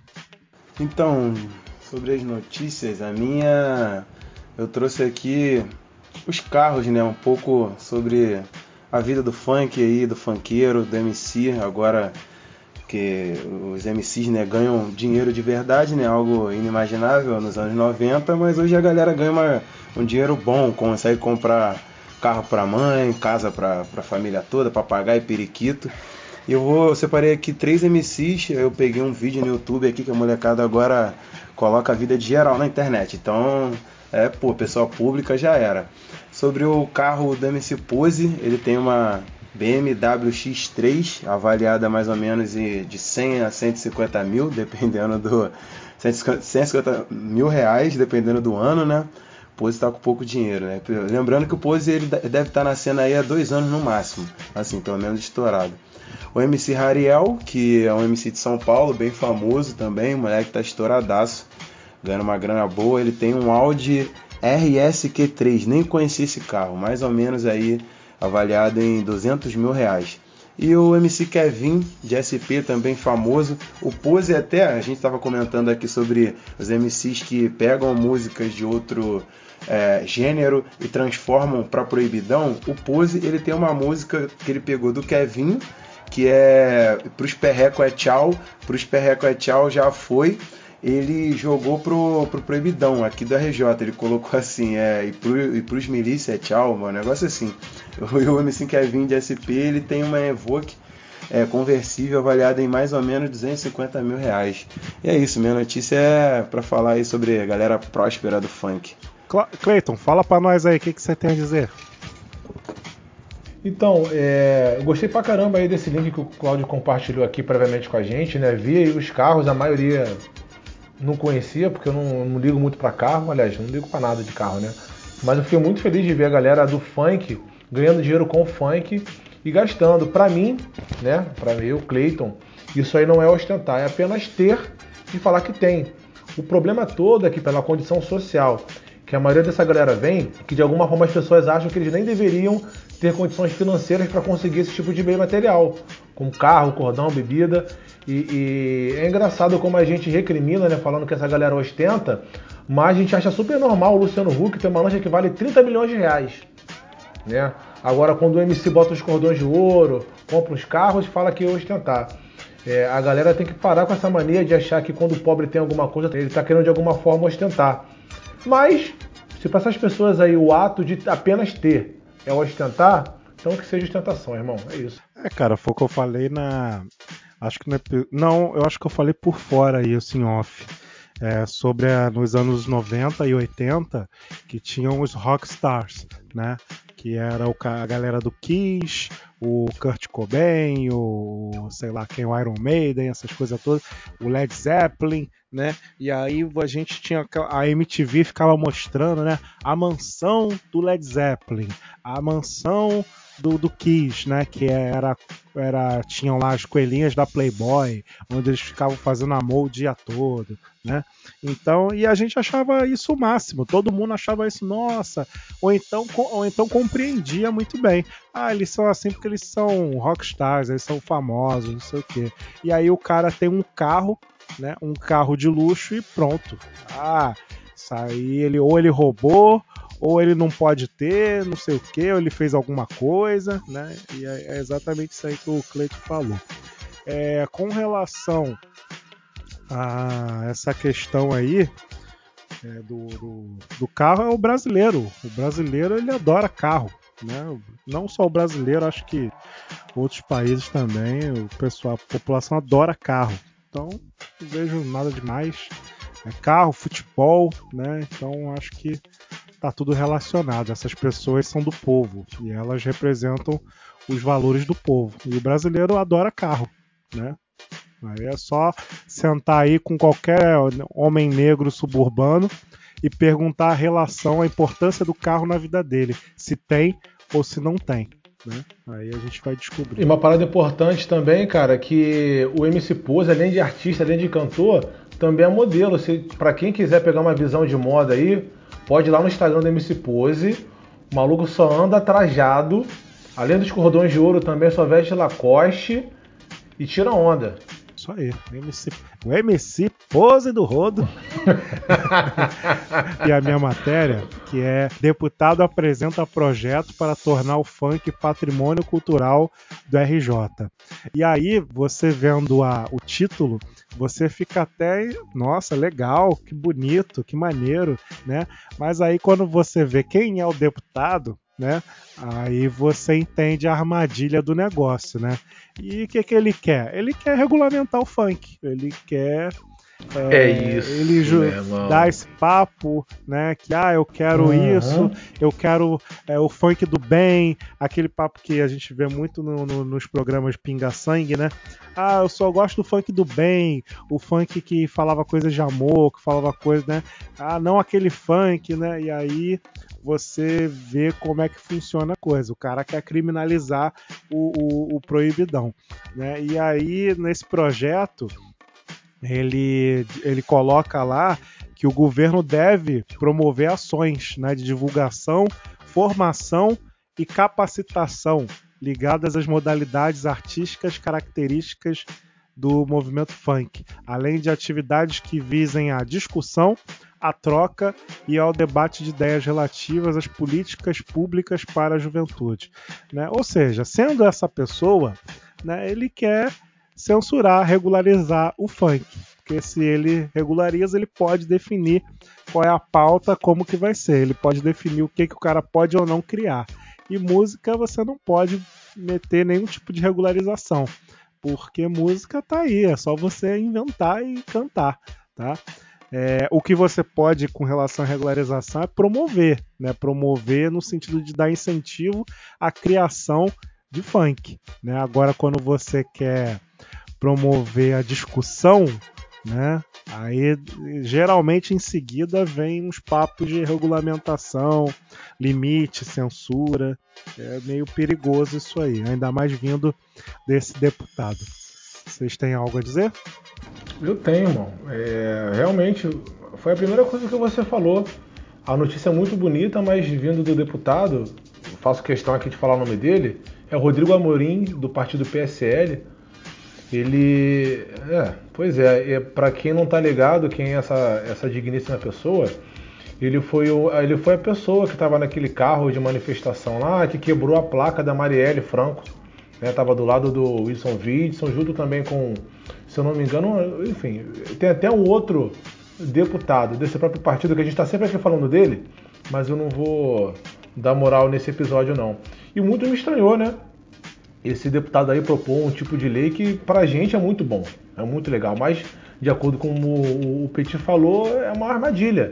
Lembrando aí que ele foi o deputado mais votado nas eleições de 2018, pegou carona aí também com a onda de bolsonarismo. E aí, meu irmão, é do PSL, Bolsonaro, quebrou placa da Marielle. Se você botar no Google aí Rodrigo Amorim, vocês já vão ver. Foi ele que denunciou os meninos, o que, não? o Sim. que esse deputado Ele aí já tem de BO nas costas. Ele usa a LERJ pra, pra promover essas ações de intimidação, essas coisas. Isso, o Petit já falou tudo, o Cleiton também citou bem.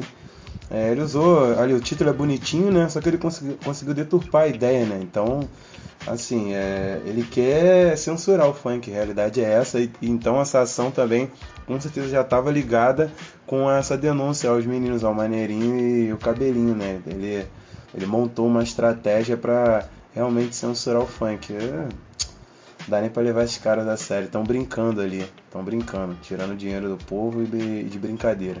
Só isso. É, só pra lembrar, ele ele é o cara da placa, né? E no naquele desfile da Mangueira maravilhoso que da Marielle, Maim, Malê, lembra desse? Então, Que ganhou, que né? ganhou, sim, sim, sim. E ele, a- é, após a, a vitória tal, ele fez uma declaração condenando a letra da- desse samba, dizendo que entendeu?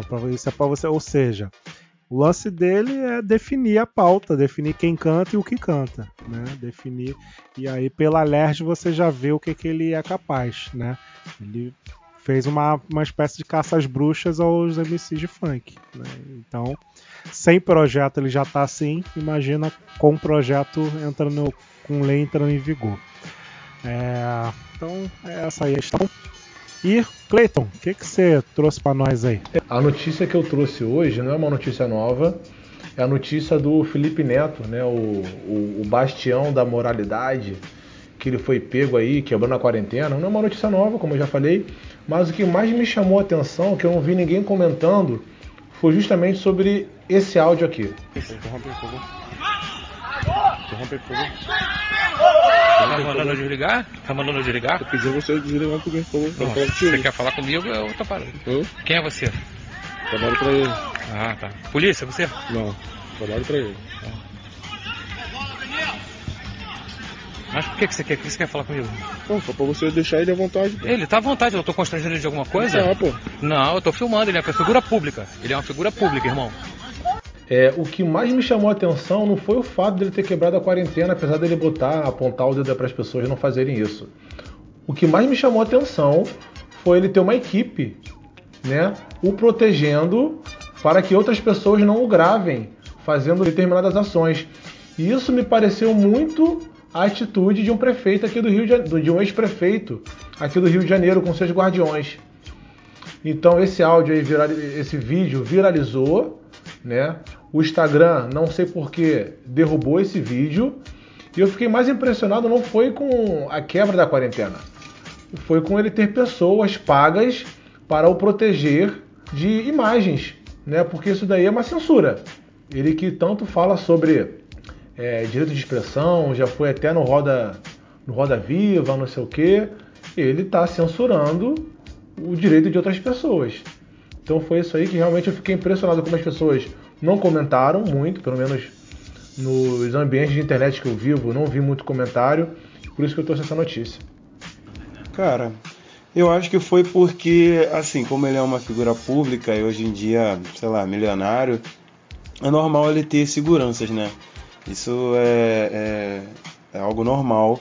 com pessoas desse patamar. Então, assim, como o cara, o segurança no caso, não agrediu, não fez nada demais, assim, nada demais não. Ele tentar censurar o cara ali, é, impediu, eu não sei quem gravou isso, né, mas impediu o cidadão de, de gravar o jogo de futebol. É, ele ter feito dessa forma, falou de uma forma até natural e mansa, eu acho que foi por isso que a galera deixou passar. Eu acho que se ele tivesse agredido ou sei lá tentado tomar a câmera do cara, aí daria até um problema bem maior. Mas eu acho que por isso que ninguém falou nada. E assim, concordo com você, Cleiton. Acho que deveria ter sido abordado, principalmente pela galera que sempre tem que lembrar que classe média, esquerda, que defende Felipe Neto também acho que isso deveria ter sido colocado em pauta. Por quê? Já que estava furando mesmo. E, e, como o cara disse, ele é uma pessoa pública e ele estava filmando o jogo. Não tem nada a ver. Óbvio que ele queria registrar o Felipe Neto furando a quarentena, mas ele estava registrando o jogo, filmando o jogo. Mas eu acho que foi por isso, cara, porque o, o segurança não ficou insistindo, entendeu? Foi algo rápido, assim, e a, a, a galera focou na questão dele É, furar a, o- quarentena. Ele é figura pública, aí pode filmar, né? Mas aí a gente também tem que se ligar no na galera que ganha com isso, né? Que é Gabriel Monteiro, Mamãe Falei. A galera se dá bem, né? Com, com esse tipo de, de ação. Né? Então, e Felipe Neto é um aliado, então eu não, não tenho muito que que falar dele não. Eu o vejo como um aliado. Com isso, gente, nós vamos é, encerrando, né? Nossas redes sociais estão identificadas como arroba negro. Tem o nosso Telegram, que é só você entrar em contato lá e pedir que a gente te adiciona. E tem uns recados. É, Cláudio, tem algum recado para dar?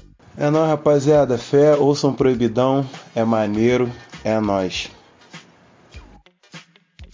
Cleiton, tem algum recado? Tem outra indicação aí no último episódio, já dei uma indicação sobre filme, hoje vou dar uma indicação sobre outro podcast. Tem um podcast que a Thaisa também participa, que é, foi feito tanto pelo próprio Spotify quanto pelo Condzilla, que é funks. Vocês botem aí no Spotify funks, ou se quiserem, vocês vão lá na, no perfil da Thaisa, que é arroba chefona mesmo, e vocês vão ver lá, são seis episódios muito inteligentes, as pessoas que participaram. Participou MC aqui do Rio, MC de São Paulo. E eles passando a visão de como. Passou, é, participou também MC Turbininha, é, Yasmin Yasmin. Turbininha. Yasmin Turbininha, isso, valeu, Cláudio. É, então é isso aí, cara. Gostei bastante. Já ouvi os seis episódios. Inclusive, muitas das falas que eu utilizei aqui foram baseadas também é, nas falas que eu vi nesse episódio, então indico pra galera. Maravilha. É isso. Meu recado é pro Eduardo Paz, tá? Que tá ali gravando todo dia lá o seu é, Instagram, dizendo o que, que ele tá fazendo, não sei o que. Mas daqui a pouco ele, ele começa. É, e o MC Sapão, esse lance do MC Sapão que foi falado aí, né? E outros MCs que faleceram, né, cara? E aí a gente vê o, a estatística do homem negro, né? O MC Sapão faleceu, né? Tinham outra, outras pessoas ali na, no. Catra faleceu. Catra. Né? Vários, outros aí que foram assassinados ou morreram, né? E a gente vê aí a, essa, essa frequente morte aí do homem negro, né? Isso me, me chamou a atenção, né? Um vídeo que tinham várias pessoas falecidas, né? E foi um vídeo que eu tava vendo, eu não lembro exatamente qual, mas tinham várias pessoas que já tinham tipo morrido. Aí o caraca. Catra, G3, Sapão, É, é, cara, isso aí. Aí, tipo, mó Tem galerão que morreu, tá ligado? E aí a gente vê várias pessoas aí. É, MC Buiu.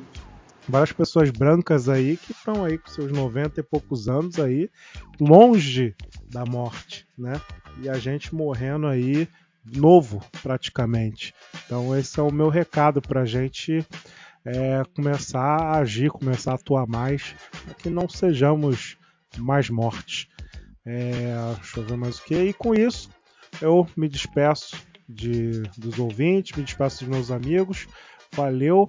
E para finalizar, deixamos aí a minha sugestão, que é a canção Alvará do MC Bobô, né? Interpretado pelo falecido MC Sapão. Valeu, gente. Até mais. É, agora só falta um mês.